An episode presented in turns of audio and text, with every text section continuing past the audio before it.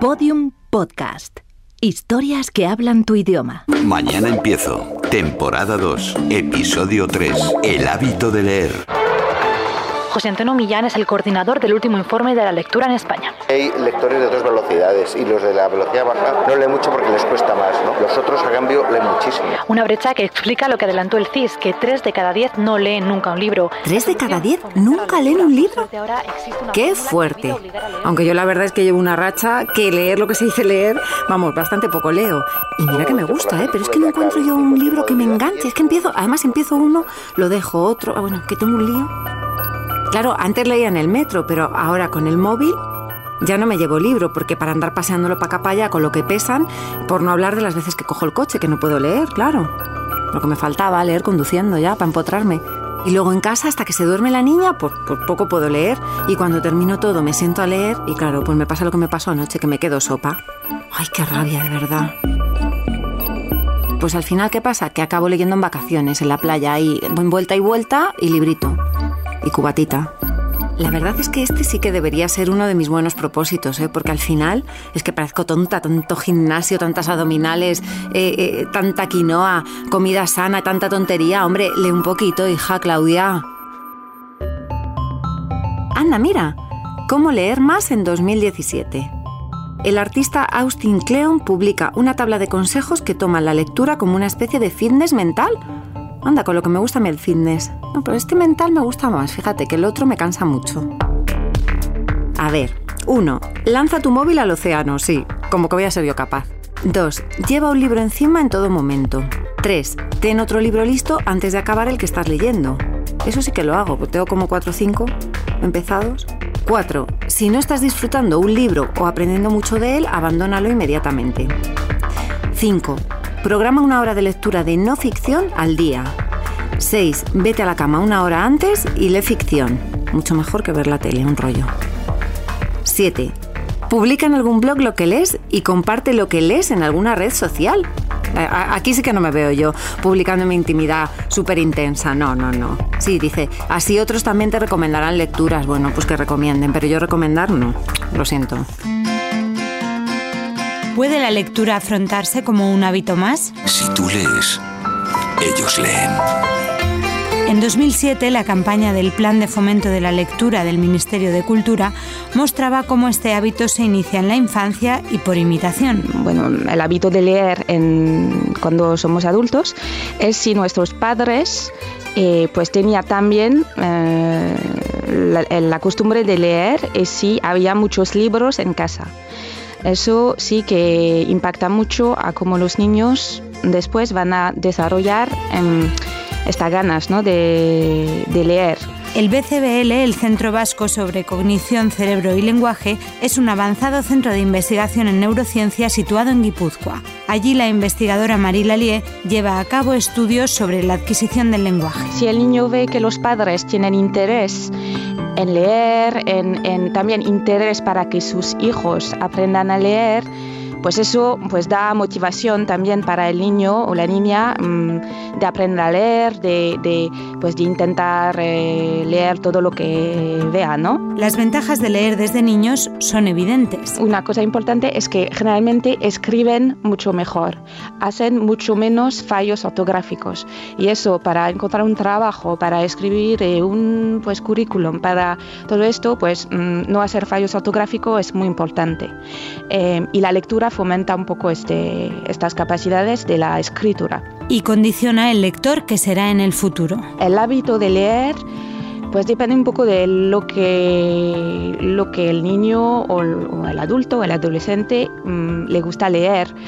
Mmm, yo creo que hay después distintos estilos de, de libros, de, de, de, textos, de que claro, si le gusta mucho leer novelas, pues a lo mejor mmm, va a ir hacia un, una carrera más de literatura y eso claro, después impacta en qué ámbito mmm, el niño va a leer, pero eso depende mucho de la personalidad también, no solo del, del hábito de leer. ¿Pero nos va a costar más adquirir el hábito cuando ya somos adultos? No sé si va a costar más al nivel eh, del cerebro, porque la lectura, aunque no tienes el hábito de leer, la lectura es automática, es algo que vas a, van a poder leer sin problema. Y sí, hay que tomarlo como un entrenamiento. Si un cerebro no está mm, em, acostumbrando a, leer un texto un poco pues largo o, un montón de páginas en un libro gordo, ¿no? pues a lo mejor habrá que mm, eso, pues entrenarse un poco y al principio no, si queremos mm, leer más, pues al principio no no abandonar eh, si, si, no sé, si eh, los adultos, si nos aburrimos o si, eh, si nos parece un poco pues, pesado, ¿no? También influye el formato. Y sé que hay, hay personas mm, a, las que les viene mejor leer mm, textos cortos, por ejemplo, en el Internet, y otros que, que solo quieren leer o que les gusta leer un libro con el papel, con pues girar las, las páginas, eh, eh, eso. Entonces el formato también eh, pues impacta en, en, en el acostumbre de leer, qué, qué tipo de formato nos gusta y, y qué tipo de formato mm, pues van a mm, fomentar ese hábito, ¿no? Y la atención también se entrena. Y la atención mm, se tiene que centrar en una cosa sola durante un tiempo. Y eso pues es un poco un contraste con lo del, de los móviles y, eso de esta tecnología de tengo la información todo lo que quiero y, y información muy distinta eh, al, al, minuto que necesito y puedo cambiar eso para buscar algo que no sé, para de manera muy muy rápida. Efectivamente, los móviles no ayudan. Se ha mostrado en algunos estudios es que es verdad que toda este, esta cultura del móvil, de, de, mirar algo y el segundo después miramos otra cosa, porque con el internet podemos pues eso saltar de una página a la otra y de una fuente de información a otra de manera muy rápida pues eso mm, eh, mm, hace que estamos mejor, somos mejor, mejores o hacemos mejor, em, como somos mejores en, procesar muchas tareas a la vez, pero el lado malo de esta, de esta cosa es que no nos podemos centrar para un tiempo más largo, digamos. Leer nos hace tener el cerebro activo. Pues las áreas que están... Mm, implicadas en la lectura, sobre todo son áreas visuales, porque la lectura es una actividad visual, eh, y áreas del lenguaje, del, lenguaje oral, eh, o se llama de la fonología, ¿no? Y esas son las dos principales, porque la lectura mm, es, pues la adquisición de lectura requiere asociar una forma visual con un sonido. Reading is sexy. Leer es sexy. Con este título aparecen miles de fotografías en Pinterest. Marilyn Monroe, Audrey Hepburn, Paul Newman, James Dean o Sofía Loren encabezan la lista de fotografías que muestra a los mitos del cine en una faceta muy alejada del sex symbol al que nos tenían acostumbrados. Una película, la historia interminable. ¿De qué trata ese libro? Oh, es un libro muy especial.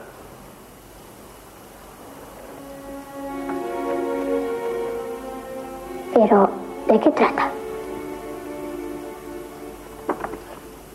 Escucha, tus libros son inofensivos.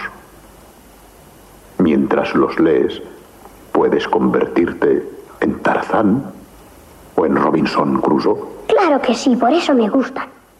Sí, pero después de leerlos vuelves a ser niño otra vez. ¿Qué quiere decir eso? Escucha. No te has convertido nunca en el capitán Nemo atrapado dentro de tu submarino mientras te ataca un pulpo gigante? Sí. Y no tenías miedo de no poder escapar. Pero si es solo un cuento. Aplicaciones que te harán leer más. El inacabable mundo de las aplicaciones móviles nos ofrece una ayuda extra para que la experiencia lectora sea lo más cómoda y accesible posible. Wattpad. Da acceso a más de 10 millones de libros, permite conectar con sus escritores, personalizar la forma de lectura, escribir historias y publicarlas. Google Play Books. Permite modificar el tamaño de la letra y personalizar al máximo la experiencia de lectura. Audible. No es una aplicación propiamente de lectura, sino de escucha de libros y dispone de más de 180.000 audiolibros. La barba y los cabellos amarillentos. Y el vientre atravesado por una cicatriz antigua, cosida con nudos de enfardelar. Cobo. Sincroniza el punto de lectura en el que te quedaste, los marcadores, notas y partes resaltadas. Puedes personalizar la forma de leer y hacer un seguimiento de cuánto tardas en leer un libro. La regla de las 50 páginas de Nancy Pearl. Librera, autora de bestsellers y crítica literaria. Nancy Pearl creció en una familia en la que eso determina lo que empiezas era el undécimo mandamiento y se aplicaba tanto a la comida como a la lectura. Cuando creció y se hizo librera se vio obligada a cuestionarse esa norma y su famosa premisa nació de la pregunta que una oyente le planteó en un programa de radio. ¿Cuántas páginas debería leer como mínimo para no sentirse culpable al abandonar un libro? Ella le recomendó que le diera la oportunidad de leer 50 páginas. Cuando las hayas leído, pregúntate si realmente te está gustando. Si es así, por supuesto, sigue leyendo. Pero si no, déjalo y busca otro. Según Nancy Pearl, la edad también concede algunos privilegios, ya que a partir de los 51 años podemos restar nuestra edad a 100 y el número resultante será el de páginas que tenemos que conceder a un libro. Por último, cuando cumples los 100 años, estás autorizado para juzgar un libro solo por su portada.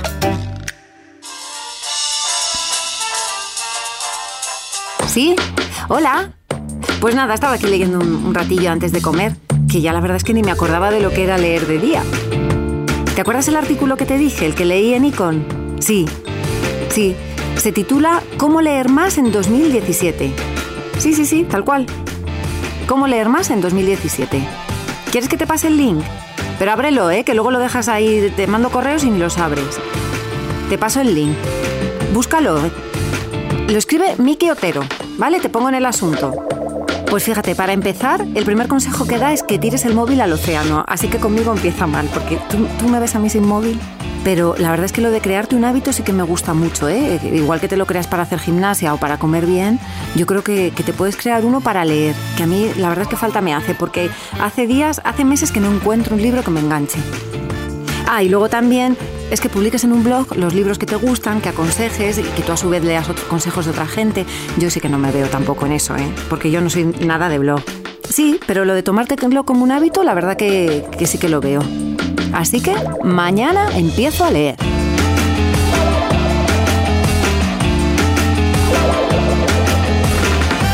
Todos los episodios y contenidos adicionales en podiumpodcast.com.